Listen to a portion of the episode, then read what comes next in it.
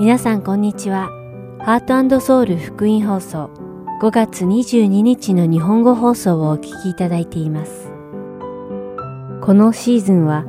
聖書を一緒に読みましょう。アリゾナ・フィニックス JIBC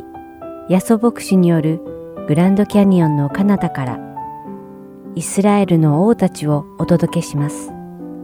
では、聖書を一緒に読みましょうをお聞きください。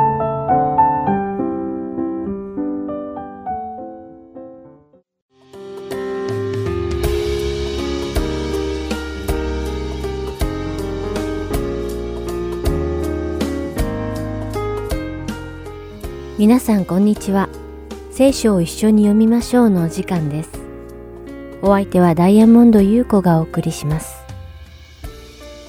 私たちの目というものは本当に大事です。なぜなら私たちは目を通していろんなものを受け取るからです。また私たちの目に入ってくるものは私たちの心まで変えてしまいます。それほど私たちの目が何を見るかということは私たちの人生においてとても重要なのです。皆さんは創世記にあるアダムとエバの話を覚えているかと思います。アダムとエバが主から食べてはいけないと言われていた善悪の知識の木の実を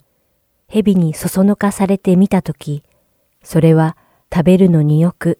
目に親わしく、賢くするという木はいかにも好ましかった、と書いてあります。それで彼らは誘惑に負けて、その主に禁じられていた善悪の知識の木の実を食べてしまい、主に逆らってしまうという大罪を犯したのです。また、預言者イザヤは幻の中で王座に座っておられる栄光の神様を見て、自分が罪人であることを悟って、主の前にひれ伏しました。このように何を見るかによって、人の人生はいとも簡単に変えられてしまうのです。今日皆さんと一緒にお読みするマタイの福音書第6章の22節と23節で、イエス様は目の重要性をこう話されました。体の明かりは目です。それで、もしあなたの目が健全なら、あなたの全身が明るいが、もし目が悪ければ、あなたの全身が暗いでしょう。それなら、もしあなたのうちの光が暗ければ、その暗さはどんなでしょう。この御言葉によると、私たちが目で見るものは、私たちの内面に大きな影響を及ぼすということです。それはつまり、私たちが善を見ることで、私たちの心はその善に影響を受け、また逆に私たちの目がこの世に属しているもの、肉的なもの、汚れたもの、そしてやがては朽ちてなくなるものを見れば、私たちの心もそれらの悪から影響を受けるのです。皆さんは日々何を見て生きているでしょうか？天に属しているもの、霊的なもの、神聖なもの、永遠のものを見て生きていますか？それともこの世に属しているもの、肉的なもの、汚れたもの、そしてやがては朽ちてなくなるものを見て生きているでしょうか？私たちが何かを見るとき、私たちが見たものは私たちの心の中に入ってきます。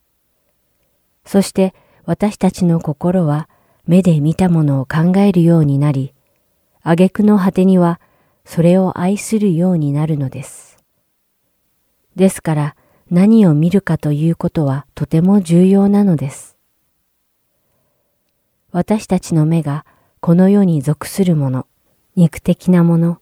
汚れたもの、そしてやがては朽ちてはなくなるものを見ることを選べば、私たちの心は悪に染まり、天に属するもの、善を見れば心も善になっていくのです。悪の主人はサタンです。そして善の主人は私たちの天のお父様であられる神様です。私たちは悪と善の二人の主人に仕えることはできません。つまり、二つを同時に愛することはできないということです。皆さんが世のものにではなく、神様に目が向けられますようお祈りします。それでは、今日の聖書箇所、マタイの福音書6章19節から34節を一緒に読んでみましょう。自分の宝を地上に蓄えるのはやめなさい。そこでは虫と錆で傷物になり、また盗人が穴を開けて盗みます。自分の宝は天に蓄えなさい。そこでは虫も錆もつかず、盗人が穴を開けて盗むこともありません。あなたの宝のあるところに、あなたの心もあるからです。体の明かりは目です。それで、もしあなたの目が健全なら、あなたの全身が明るいが、もし目が悪ければ、あなたの全身が暗いでしょう。それなら、もしあなたのうちの光が暗ければ、その暗さはどんなでしょう。誰も二人の主人に仕えることはできません。一方を憎んで他方を愛したり、一方を重んじて他方を軽んじたりするからです。あなた方は神にも仕え、また富にも仕えるということはできません。だから私はあなた方に言います。自分の命のことで何を食べようか、何を飲もうかと心配したり、また体のことで何を着ようかと心配したりしてはいけません。命は食べ物より大切なもの。体は着物より大切なものではありませんか？空の鳥を見なさい。種まきもせず、借り入れもせず、蔵に収めることもしません。けれども、あなた方の天の父がこれを養っていてくださるのです。あなた方は鳥よりももっと優れたものではありませんか？あなた方のうち誰が心配したからといって、自分の命を少しでも伸ばすことができますか？なぜ着物のことで心配するのですか？野の百合がどうして育つのかよくわきまえなさい。働きもせず、紡ぎもしません。しかし、私はあなた方に言います。映画を極めたソロモンでさえ、このような花の一つほどにも着飾ってはいませんでした。今日あっても、明日は炉に投げ込まれる野の草さえ、神はこれほどに装ってくださるのだから。ましてあなた方によくしてくださらないわけがありましょうか。信仰の薄い人たち。そういうわけだから、何を食べるか、何を飲むか、何を切るか、などと言って心配するのはやめなさい。こういうものは皆、違法人が切に求めているものなのです。しかし、あなた方の天の父は、それが皆あなた方に必要であることを知っておられます。だから、神の国とその義とをまず第一に求めなさい。そうすれば、それに加えて、これらのものはすべて与えられます。だから、明日のための心配は無用です。明日のことは明日が心配します。ロークはその日その日に十分あります。それではお祈りします。天にいます父なる神様、私たちに体の明かりである目を与えてくださってありがとうございます。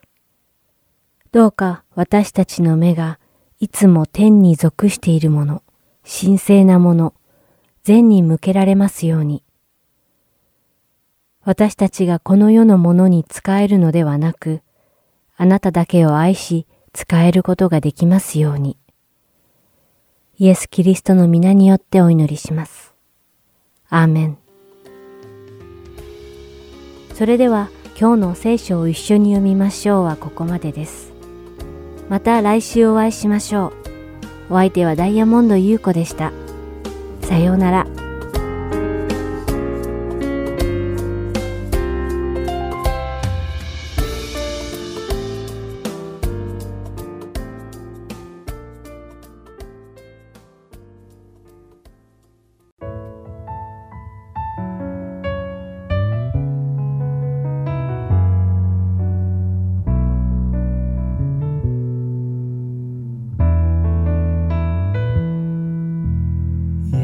が愛したように。私たちも愛し合う。その愛の中で枝となる時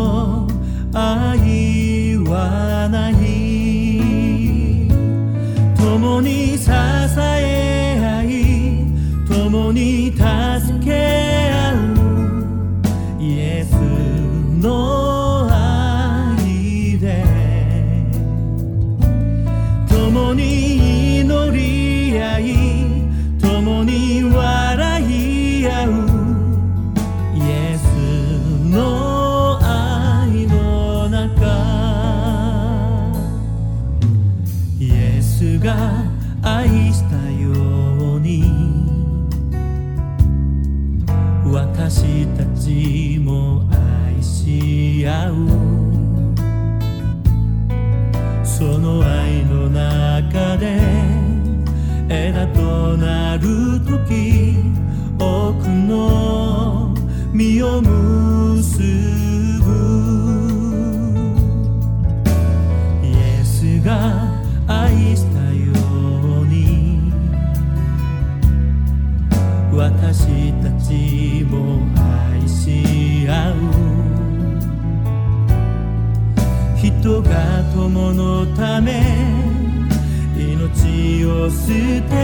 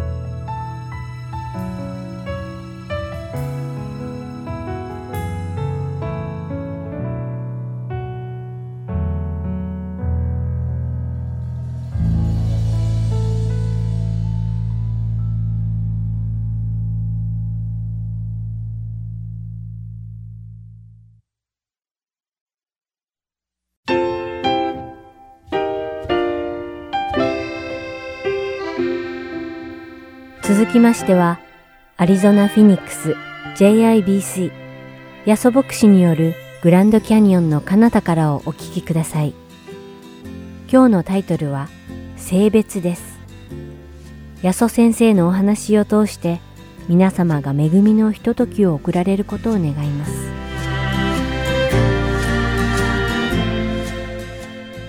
えー今日のタイトルはですね、性別ですね。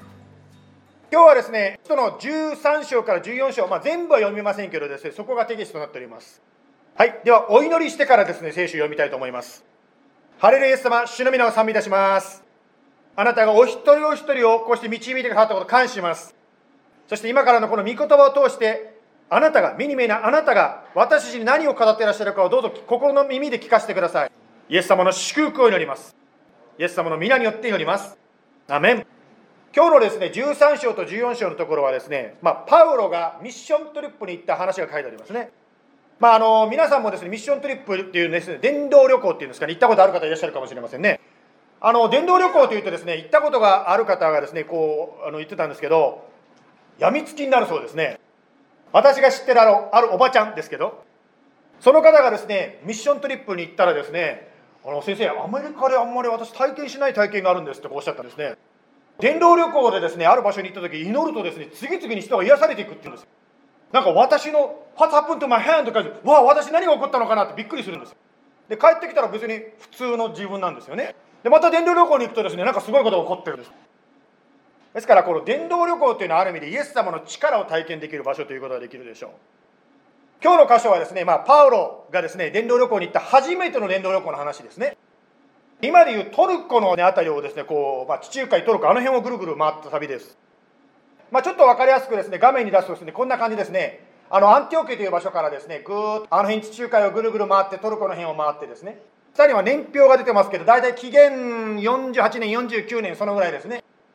まあ、そのようにですね、パウロは電動旅行に行ったっていうのが13章と14章の話であります。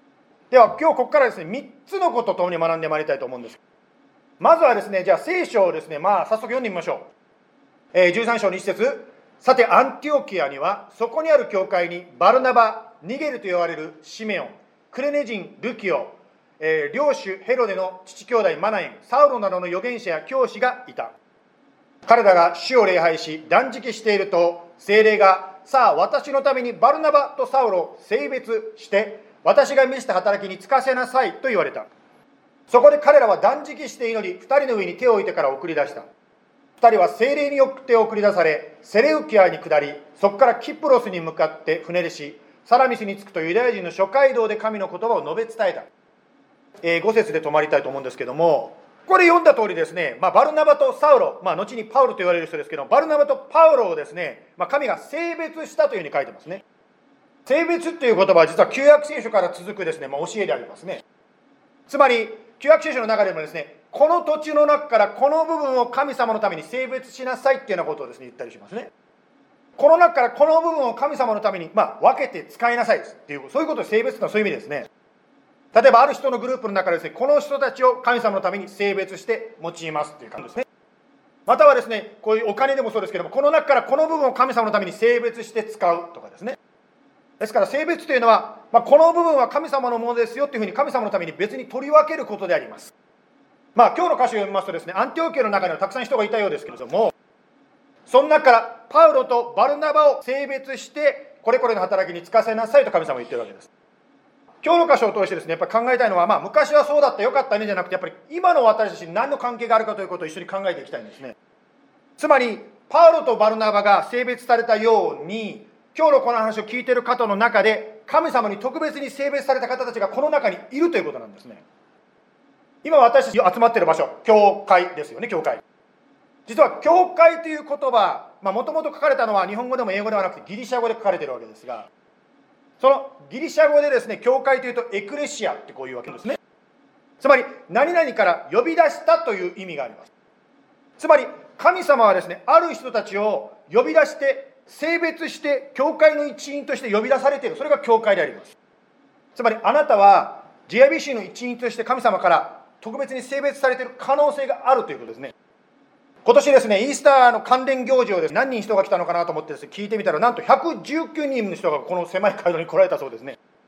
来年のイースター入りきらないんじゃないかというのを今から心配しております。私たち JBC はですね、単に大勢の人、つまり人集めをすることだけを考えたくないと思ってるんですね。つまり、一人一人が個人的にイエス様とつながってほしいと思ってます。一人一人がお互いに人間同士がですね、つながってほしいと思ってるんです。ですからですね、今ユースがちょっとどっか行きましたけど、そういうスモールグループっていうんですか、小さな働き、スモールグループの働きをしてるわけですね。私がですね、以前奉仕させていただいた教会の中でですね、ご年配の方が、まあ、いなくなってしまったっていうんですが、車で出かけたっきりですね、帰ってこなくなっちゃったんですね。そこでですね、スモールグループですね、スモールグループのみんなでですね、警察と一緒に、その、まあ、おじいさんを探しに行ったんですね。まあ、今だったらシルバーアラートっていうのはあるんでしょうけど、まあ、当時はそんなものがないのでですね、警察も探し、私たちもですね、スモールグループのみんながですね、あっちこっち探し回りました。しかし、まあ、夜中に遅くなってですね、最終的にですね、じゃあ今日はここまでしましょうと言って、それで皆さん解散ということになったわけですね。しかしですね、ある方、そのスモールグループの方はですね、じゃあ私は今日は奥様と一緒に家に泊まりますと言ってですね、そのおばあさんと一緒にですね、一晩過ごしてくださった方がいらっしゃいます。まあ、感謝のことにですね、翌朝ですね、ご主人は家に帰ってきました。つまり何が言いたいかと言いますとです、ね、そういうクリスチャンの集まり、小さなグループの集まりはですね、通してお互いに本当にいろんな面で助け合う、つまりイエス様の愛を実践する。私はですね、もちろん前の教会でもそれを体験しましたけど、この場所、つまりこのアリゾナでもそんなグループが生まれるんじゃないかと思ってですね、本当に今、スモールグループ活動、JIBC で一緒に広がってますね。まあ、私たちがですね、あのまあ、私がですね、この教会の牧師になると決まった時にですね、私はあることをイエス様に祈りました。私は一人ではできません。どうか協力者を与えてくださいとお祈りしたんですね。フェニックスに来る前にですね、まあ、今日賛美リードをしてくださったですね、まあ、ヒロさんご夫妻とですね、ロサンゼルスで出会いました。そして私たちがフェニックスに来た時ですね、2ヶ月間家がですね、決まるまでですね、彼らの家に住まわせてくださってですね、そしてこの JBC の教会に来て礼拝でですね、もう本当に恵美子さんとかもう全部名前言ったら全員なんですけど、とにかく皆さんとですね、出会わせてくださったんですね。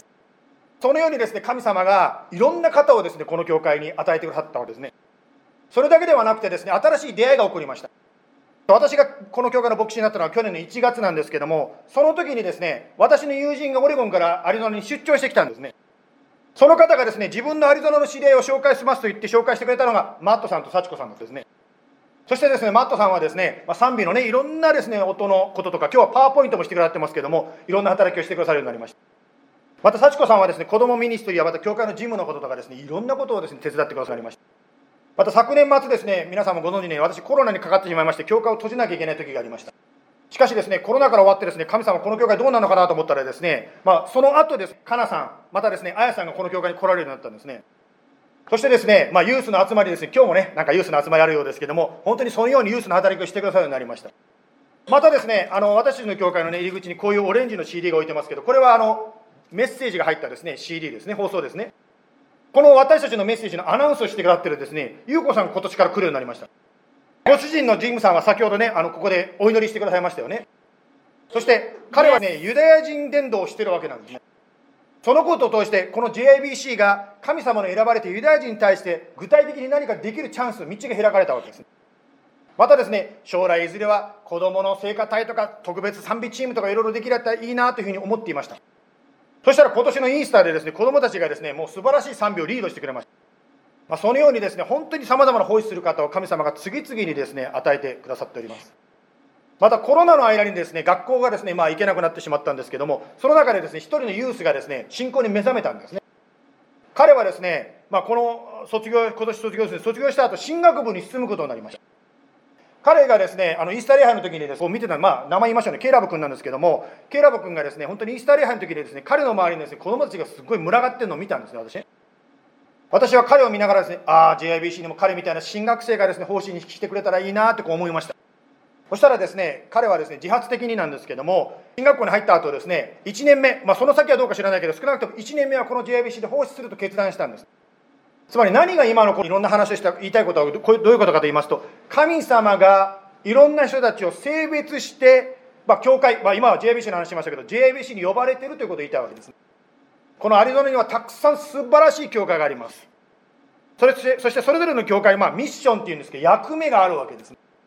それぞれの教会はライバルではなくてイエス様のために使える協力者でございます。この JBC は日本語と英語でイエス様に使えるという、まあ、珍しい教会でございます。またアメリカだけではなくて日本に福音を伝えるというそういうミッション使命があるわけです。そのためにイエス様がいろんな人たちをですね、まあ、集めてくださっている。それが JBC であります。もしかしたらこの話を聞いてるあなたも JBC のメンバーとして性別されてるかもしれません。まあ、先週5つのポイントでですね言いましたけど5つ多すぎるのでですねちょっとまとめて3つにしてみました、まあ、簡単に言うとこの3つでございますね。1番目イエス様を信じてバプテスマを受けてイエス様に従う決心をした人。もしそれにイエスというならばあなたもこの教会の一員として神様に性別されているかもしれません。2番目 JIBC の礼拝に6ヶ月以上参加している。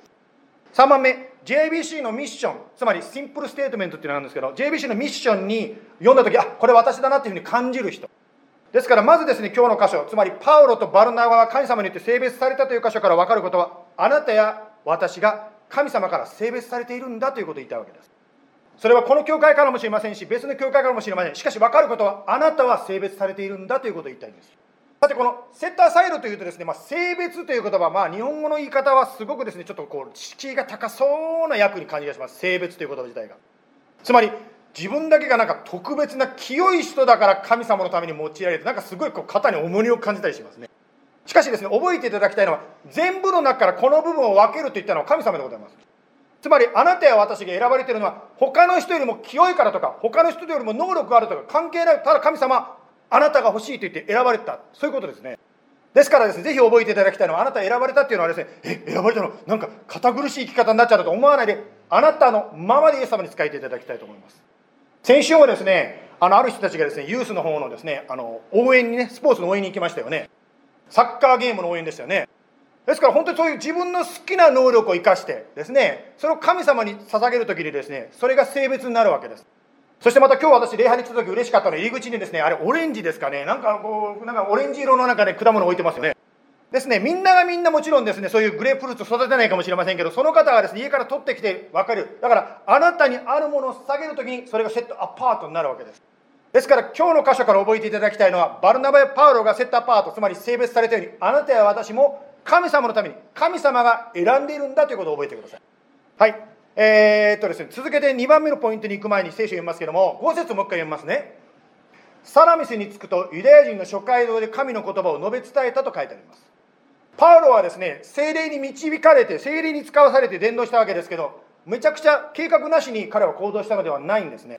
つまりパウロが伝道する時はですね旧約聖書を知っているユダヤ人のところにまず行きました。そしてその旧約聖書を知っている人たちに対して旧約聖書が教えているメシアつまり救い主はキリストですよと語る。これがパウロのやり方だったわけです。まあ、このようにですねパウロのやり方というのはまずユダヤ人から福音を語っていたんですけども今日読んでる13章14章の中でですね流れが変わってきてしまいました、えー、13章の45節読みますけどもこういうことが起こりました。しかしこの群衆を見てユダヤ人たちは妬みに燃えパウロが語ることに反対し口汚く罵った。46節。そこでパウロとバルナバは大胆に語った。神の言葉はまずあなた方に語らなければなりませんでした。しかしあなた方がそれを拒んで自分自身を永遠の命にふさわしくないものにしています。ですから皆さん私たちはこれから違法人たちの方に向かいます。つまりパウロがですねユダヤ人に対してフォーカスしたのがだんだんユダヤ人以外の違法人に対してですフォーカスをし始めるわけです。また聖書もですね今までペテロですね、まあ、ユダヤ人に対して強い働きをしてたペテロから違法人に対して働きをするパウロにペテロからパウロのフォーカスが変わっていきます。と私と何の関係があるのっていうのはもうちょっと待ってください。それを言いますけどもちょっとだけ説明させてください。つまりですね歴史のフォーカスがユダヤ人中心から違法人の方つまりユダヤ人以外の人たちにフォーカスが流れているわけですね。しかしですねフォーカスが変わったといって神様はユダヤ人を見捨てたのかということでございます。まあ、先ほどスモールグループの大切さスモールグループで本当に一緒に助け合うことの大切さということを言いましたね。先週あるスモールグループでですねいい質問が出てきました。こういう質問なんですね。神様は一度救った人を捨てるのかという話であります。これに関してはですね何百年もですねクリスチャンの偉い神学者たちの間で論争が続いていますね。つまり片方の人たちはですね一度救われたら絶対に神様は見捨てないというふうに教えます。しかし別のグループの先生たちはですねいやいやいや一度救われてももしあなたが神様から背を向けるならば神様はあなたを捨てるよという教えです。まあそういうことでですねスモールグループでもですね、まあ、いろんなディスカッションがありましたね。いいディスカッションがありました。ねまあ、私は自分の意見言わせていただいたんですけども例えばこのユダヤ人のケースとその答えとちょっと関係があるのは私は思っています。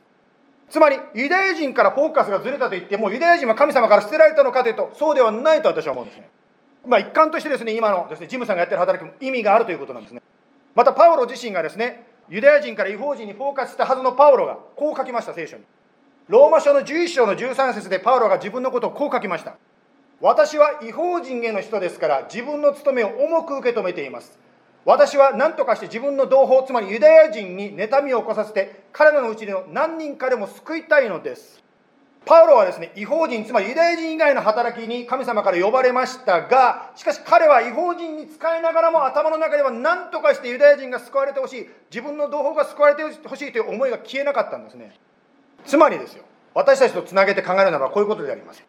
皆さんはこうしてフェニックスでまた職場で学校でイエス様に仕えていらっしゃると思うんですけども質問はこういう質問ですね。あなたの家族は全員救われてますかということです。例えば今日ですね、まあ、第二礼拝では紹介しなかったけどバイの親戚がですねワシントン州から来てますけどね。彼女のお母さんがバイにイエス様を紹介した人なんですね。ですからですね本当に家族の救いつまりあなたはいろんなところでイエス様に仕えてるかもしれませんがパウロがユダヤ人を忘れなかったようにあなたもあなたの家族の救いのことは忘れられないわけです。もしあなたに子供や孫がいるならばあなたはその救いのために神様から呼ばれてるつまり性別されてるんです。あなたが先に救われたのはもしかしたらあなたの家族や親戚全員が救われるための計画の一環としてまずあなたが救われたのかもしれません。あなたが家族や親戚の中で最初に救われたのは別にあなたが特別だからというのではないかもしれません。しかし分かることは神様が選んだんですね。あなたを救うよと選んでくださった。まるでユダヤ人がですね神様から世界中いろんな民族があるけどお前を愛すると言って選んだのと同じであります。同じようにあなたも神様から選ばれたんです。言い方を変えるならばあなたも神様によって性別されたつまり神様のものとして家族の中で取られたわけです。さて、まあ、家族の救いといいますとですねある方がですねイエス様を信じて実家に帰ってこういうことをすることがあったと聞いております。実家に帰った時にですね短い滞在の中でなんとかですね自分のお父さんにイエス様を紹介したいと思ったみたいです。カレンダーを見ながらですねああもう帰っちゃ帰る帰る時間が来た。お父さんになんとかイエス様のこと言いたいなってこう焦ってきたんです。だんだんだんだん。そこでですねその方はですねもうとにかくですねもう今しかないと思って思わず言ったそうです。お父さんお父さんは地獄に行くのよ。今イエス様を信じて救われてください。それを聞いたお父さんはですねこの子頭おかしくなっちゃったなと思ったそうですね。つまりですね覚えていただきたいのはパウロは伝道する時にですね無我夢中に何でもいいから伝道したわけじゃないわけですね。つまり聖書という土台のあるユダヤ人を見つけてその人たちにまず最初に話しかけていったんですね。つまりあなたが家族に伝道したい語りたい時もですね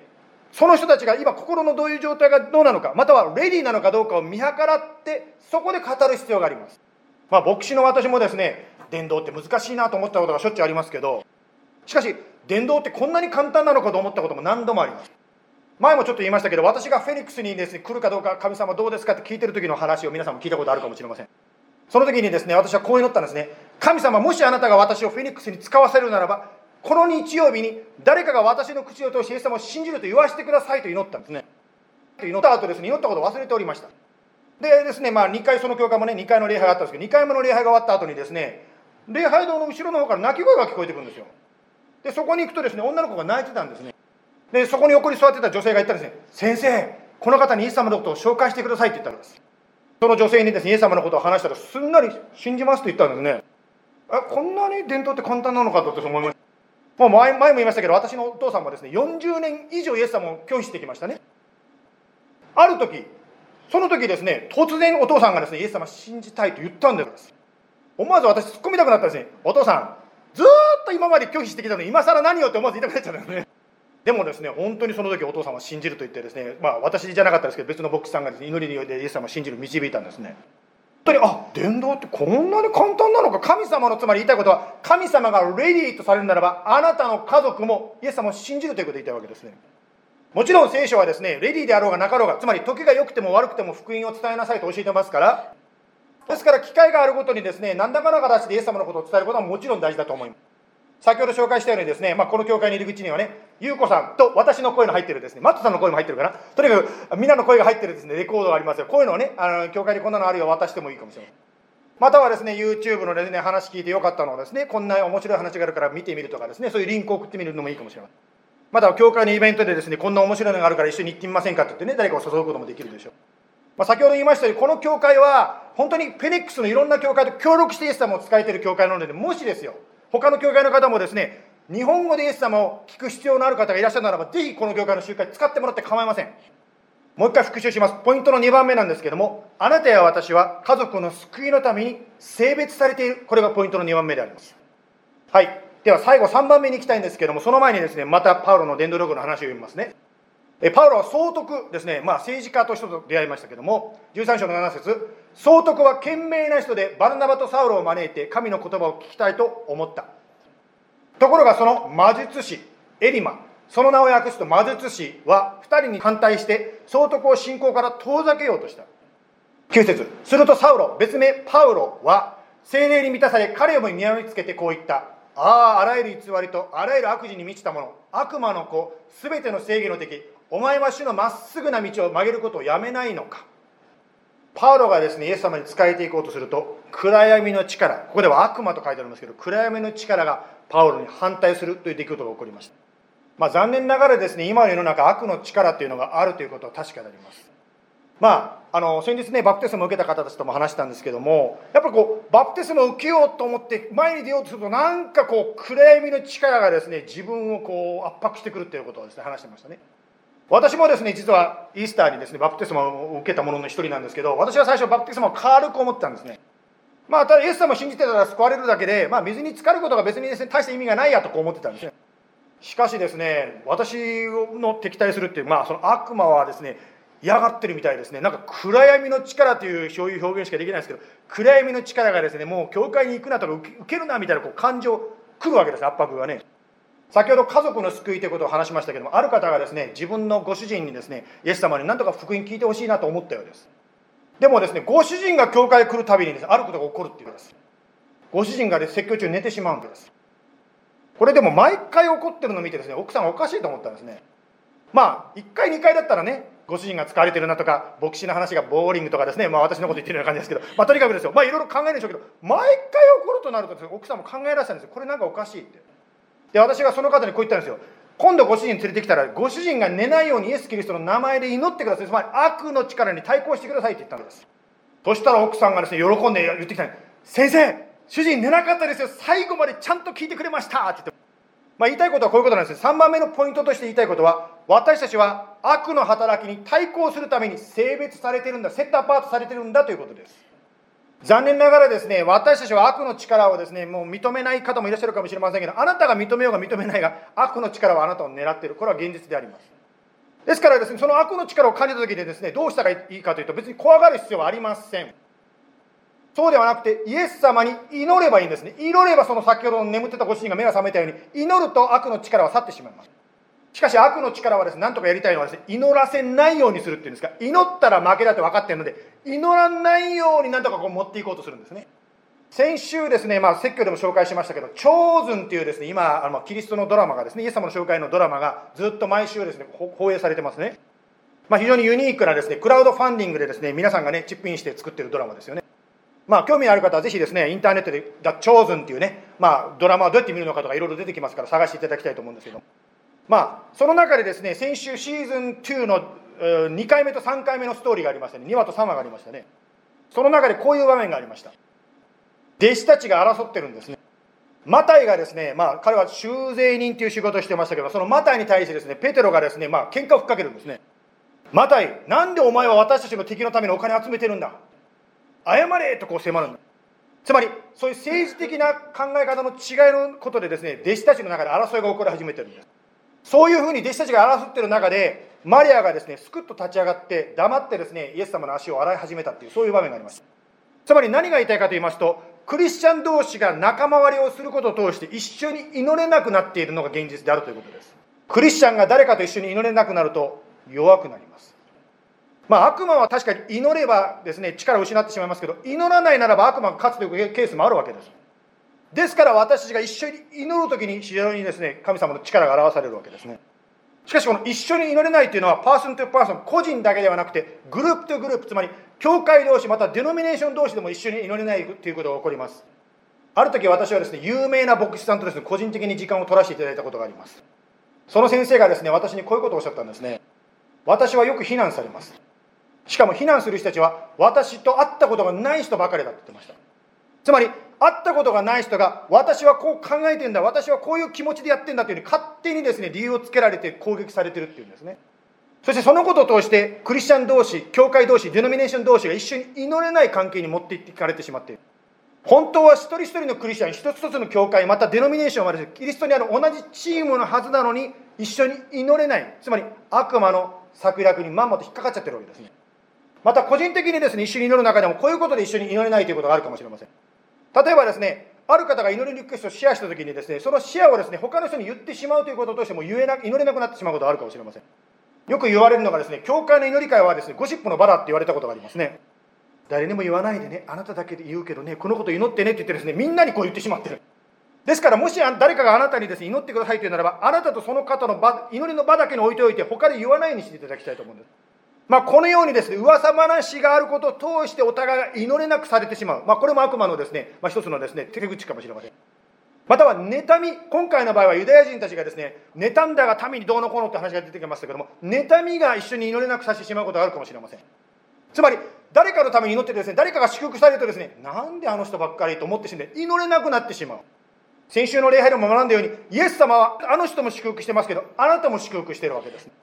ですからぜひですね誰かが祝福されてるからといってあなたの祝福割れたわけではないということを覚えてください。マタイは16章18節でこのようにイエス様が言いました。私の教会を建てます。地獄の門もそれに打ち勝つことができません。教会が一緒に祈るならば暗闇の力に打ち勝つことができる。ある時私がですね宣教師と一緒にですね伝道旅行に行ったことがあります。宣教師が私にこう言うんですよ。ここはねもうみんな心が固くてとっても伝道しにくいとこですよって言ったんです。私はそれを聞いた時にですねすぐにフェイスブックでですね私の祈ってくれるその教会の人たちにですねぜひ祈ってくれ難しいところの伝道行くからってこうメッセージを送ったんですね。まあインターネットってすごいなと思うのはそうしたらのしたらですねすぐに I'm praying I'm praying 祈ってる祈ってるってですねどんどんどんどんメッセージが飛び込んできたんです。そしてですねみんなで祈りの心を持って伝道に行ったらですね私宣教師に言ったんですよ。どこがここが難しいところなんですか？えらい簡単じゃないですか。すごい皆さんよく話聞いてくれたんですね。つまり私たちクリスチャンが心を合わせて祈るならば難しいと思われることが簡単になってしまいます。ですから今日3番目に学びたいことそれはあなたや私はこの悪の働きに対抗するために性別されてるんだということです。今日はですねまあパウロの伝道旅行のことから3つのことを学んできましたね。復習しますと1番目あなたや私は教会のそれは JBC かもしれませんし他の教会かもしれませんがあなたや私は教会の一員として性別されている。2番目私は私の家族の救いのために性別されてるんだ。3番目私は悪の働きに対抗するために性別されている。イエス様今日は聖書の中でパウロとバルナバが神様から特別にセットアパート性別されたというところから共に学んでまいりました。もちろんこれは歴史的な出来事でありますが今の時代私たちもあなたから性別されています。決して選ばれたからといって私たちの力で全部やるというわけではなくまた私たちが何か背伸びをするわけでもありません。ですからあなたを信じまたあなたに助けを願いながらまたは兄弟姉妹と一緒に祈りながら性別されたこの働きを続けていきたいと思います。教会の一員としてまたは家族の救いのためにまた悪の働きに対抗するためにあなたは私たちを性別されました。どうぞお一人お一人またご家族の上にあなたの豊かな祝福がありますように。そしてどうぞ今週1週間神様のその素晴らしい働きをそれぞれの日常生活の中で見せてください。そしてこのイエス様の素晴らしい働きを日常生活の中で私たちが体験できますよユダヤ人があなたの一方的な選びによって選ばれたように私たちもあなたの一方的な選びによって選ばれました。ですから私たちの能力にかかっていません。あなたにかかっていることありがとうございます。もし肩に力が入ってしまうならばもう一度肩の力を抜いてあなたにすがります。あなたに祈ります。どうぞ満たしてください。そして用いてください。イエス様の名前によって祝福して感謝して祈ります。アメン。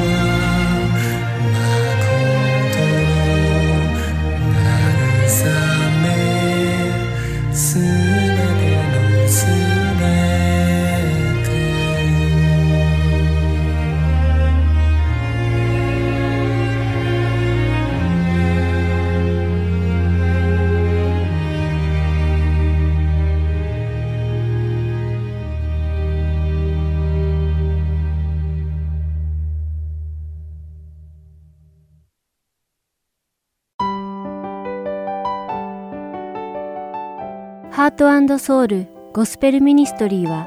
永遠の命の源であるイエス・キリストの福音を述べ伝える活動をしています。もしこの放送をお聞きになっている皆さんの中で神様、そしてイエス様のこと、または永遠の命についてもっと知りたいと思われる方がいらっしゃいましたら、どうぞこちらのウェブサイトまでお気軽にご連絡ください。heartandsoul.org at gmail.com heart and seoul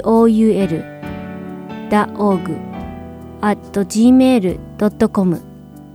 またこれからもこのハートソウルミニストリーの CD をご希望の方は E メールとお名前ご住所をご記入の上ハートソウルの E メールまでお知らせください。ご連絡いただき次第配送無料にて送らせていただきます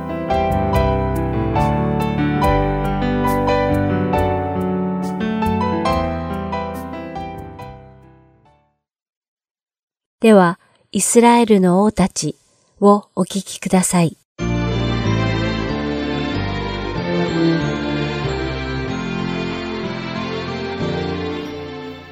皆さんこんにちは。イスラエルの王たちの時間です。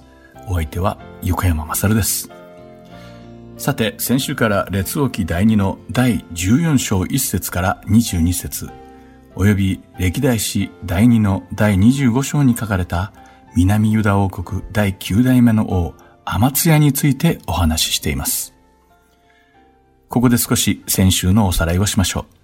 このアマツヤというのは、アラム軍との戦いで負傷した後、自分の家来たちに殺害されてしまった南ユダ王国第8代目の王、ヨアシュ王の息子で、ヨアシュの死後、王位を継承して、ユダ王国第9代目の王となったことを学びました。王位について力をつけたアマツヤは、父ヨアシュを殺した家来たちを撃ち殺して、復讐を果たしたのですが、彼らの子供たちには手をかけずに生かしておきました。それは父親の罪のゆえにその子供たちを殺してはいけないと書かれたモーセの立法に従い主の御言葉を守ったからです。その後、アマツヤは宿敵エドムと戦うための準備を始めます。ところがユダの軍隊だけでは到底エドムには勝てそうもなかったので、銀100タラントという大金を支払って、北イスラエルから10万人の軍勢を雇いました。そしていざ出陣という時に、主は預言者を使わし、もしアマツヤが偶像を崇める北イスラエルの軍勢と共に戦うのであれば、主は一緒に行って戦われないと告げられました。するとアマツヤはその蜜げに素直に聞き従い、大金を支払ったのにもかかわらず、北イスラエルの軍勢を故郷に帰らせたのです。そして主が命じた通りに、南ユダの軍勢だけを率いて、エドムとの戦争に臨み、見事に大勝利を得たのです。ここまでの行いを見ていくと、アマツヤは主の御言葉に従って生きた良い王だったことがわかります。しかし彼は、エドムとの戦いに勝って帰ってくると、それまでとは違った非常に不可解な行動を取るようになってしまったのです。歴代史第2の第25章の14節を読んでみましょう。そこには、アマツヤはエドム人を撃ち殺して帰ってきて後、セイルの者たちの神々を持ち帰り、これを自分の神々として立て、その前に不死を拝み、これに香を焚いた。とあります。主の御言葉に従い、主が命じられた通りにエドムと戦って勝利を得たアマツヤが、エドムの神々を持ち帰り、その異教の邪神を崇め始めたのです。自分が戦い、敗北させた民が拝んでいた偽りの神をなぜか受け入れてしまったのです。当時の戦争は各国が崇める神々の戦いでもありました。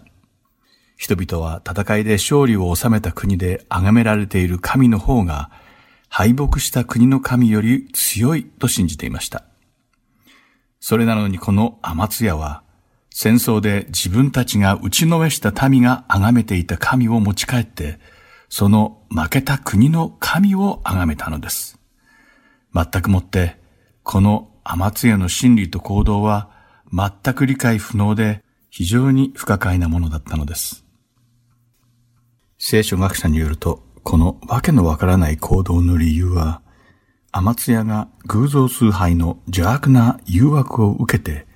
それに負けてしまったためかあるいは後日、エドムからの復讐の脅威から逃れるために役立つのではないかと考えた結果ではないか、と推測されています。もちろん主はそのようなアマツヤに対して預言者を送られ警告を与えてくださいました。歴代史第2の第25章15節から16節を読んでみましょう。そこには、そこで主はアマツヤに向かって怒りを燃やし、彼のもとに預言者を使わして彼に仰せられた。なぜあなたはあなたの手からその民を救い出すこともできないような神々を求めたのか。彼が王に語っているうちに王は彼に言った。私たちは、あなたを王の議官に任じたのか。身のためを思ってやめなさい。なぜ撃ち殺されるようなことをするのか。そこで預言者はやめて言った。私は神があなたを滅ぼそうと計画しておられるのを知りました。あなたがこれを行い、私の勧めを聞かなかったからです。とあります。恩をあだで返すようなこの天津屋のひどい行いに怒りを燃やした主は、一人の預言者を使わしました。主の見前に再び過ちを起こした天津屋が、それに気づいて主に立ち返ることを望まれてそうされたのです。しかし天津屋の反応は、以前とは全く違っていました。預言者を通して主が伝えようとなさっていた蜜げを聞こうともしなかったのです。それどころか、主の身旨を伝えに来た預言者に対して、あなたは私の義官でもないくせになぜ私に命令するのか。撃ち殺される前にやめなさいと脅したのです。すると預言者は蜜毛をやめ、ただ天杖を主が滅ぼすためにされたことが分かったという警告だけを残して、その場を去りました。主の身胸を聞こうともしない天津屋の心は、いつしか傲慢になってしまっていたのです。そしてエドムとの戦いで勝利を得たのは、すべて自分の力だと思い始めてしまったのです。さて、先日のように、エドムとの戦いでは、天津屋は主の身胸に従って、銀100タラントという膨大な金額を支払って雇った10万人の北イスラエルの援軍を戦いに参加させずに返してしまいました。すると、この北イスラエル援軍は怒り、腹いせにイスラエルに帰る途中、ユダの町々に攻め入って、3000人を殺して、その町々から略奪をするという暴挙に出ました。アマツヤはそのことに非常に憤慨していました。そしてとうとう北イスラエルのヨアシュ王と対決しようと持ちかけたのです。つまり、正々堂々と勝負して死有を決しようではないかと言ったわけです。ユダ王国はイスラエル王国に対して宣戦布告をしたのです。ユダから突然戦争を吹っかけられた北イスラエルのヨアシュ王は、ユダの王アマツヤに死者を送ってあることを伝えました。歴代史第2の第25章18節から19節にそのくだりが書かれています。読んでみましょう。そこには、するとイスラエルの王ヨアシュは、ユダの王アマツヤに死者を送っていった。レバノンのアザミがレバノンの杉に死者を送って、あなたの娘を私の息子の嫁にくれないかと言ったが、レバノンの野の獣が通り過ぎて、そのアザミを踏みにじった。あなたは、どうだ、自分はエドムを打ち破ったと言った。あなたの心は高ぶり、誇っている。今は自分の家に留まっていなさい。なぜ争いを仕掛けて、災いを求め、あなたもユダも共に倒れようとするのか。とあります。ヨアシュは自分を立派な杉の木に例え、天津屋をみそばらしいアザミであると表現し、南ユダを見下したのです。要するに、お前など私にかなうわけがないのだから、踏み潰されたくなかったら、愚かな考えで私と戦おうとなどすることではない。エドムに勝ったぐらいで気が大きくなっているのではないか。わけもなく自ら災いを招くことなどやめて、おとなしくしていろ。というような警告をしたのです。人は傲慢になると誰からの忠告も聞き入れることなどしません。不幸にもそのような心理状態に陥ってしまった王アマツヤは、ヨアシの警告に耳を貸さずに、北イスラエルに戦争を挑んでしまいました。そして北イスラエルの王ヨアシと南ユダの王アマツヤは、ついにエルサレムの近郊ベテシェメシュの地で戦いを交えることになりました。この戦いは一方的なものでした。ヨアシ王はそこでアマツヤ王を生き取りにし、軍配は北イスラエル王国に上がりました。そしてヨアシは、ユダ王国のエルサレムの城壁をエフライムの門から隅の門まで400キュビトにわたって打ち壊し、エドムのしもべという意味を持つオベデ・エドムという人物が管理していた神の宮にあったすべての金と銀、及びすべての器具や王宮の財産、そして人質まで取ってサマリアに帰ったと聖書には書かれています。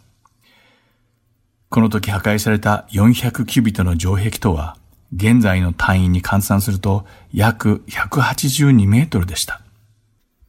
そして、エルサレムの宮とアマツヤの王宮すべての財宝が持ち去られてしまったのです。さらに、大勢の人質も連れ去られたことを考えると、この敗北がどれだけひどいものだったのかがわかります。アマツヤはヨアシュに完膚なきまでに叩きのめされてしまったのです。では、ベテ・シェメシュで捕らえられたアマツヤ王は一体どうなったのでしょうかヨアシュが北イスラエルに捕虜として連れ帰ったかどうかははっきりとは分かっていないのです。アマツヤの所在に関する記述がないからです。アマツヤのその後に関する二つの説があります。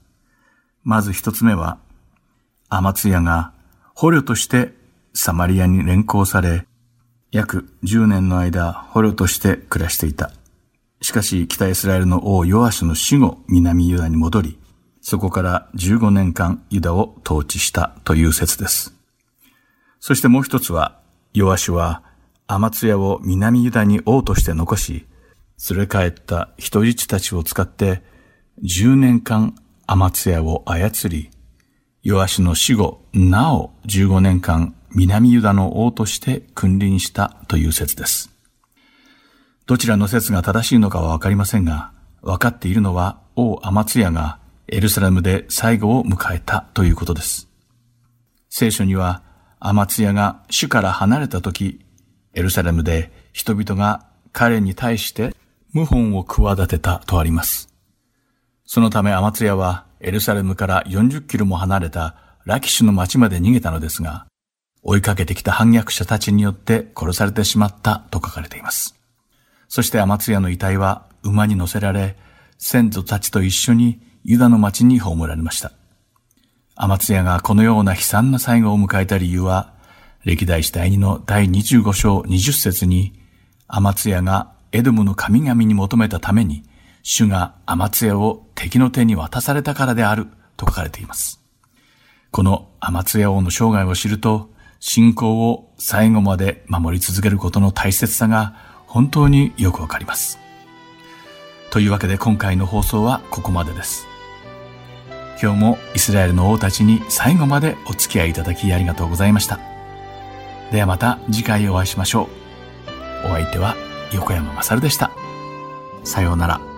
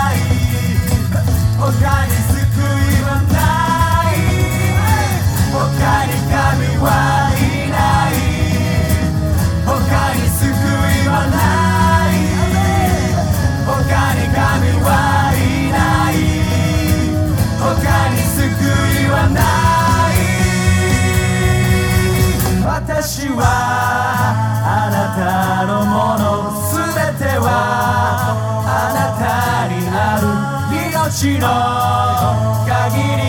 歌う私の全てを捧げ。私は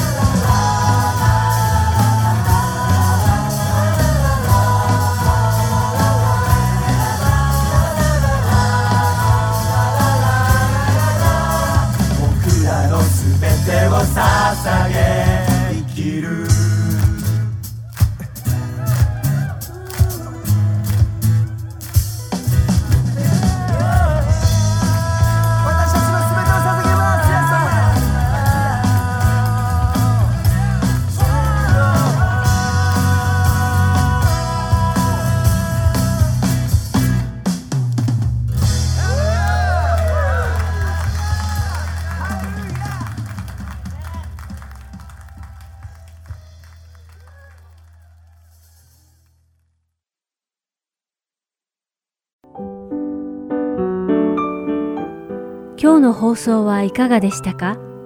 最後までお付き合いくださりありがとうございました。また来週お会いしましょう。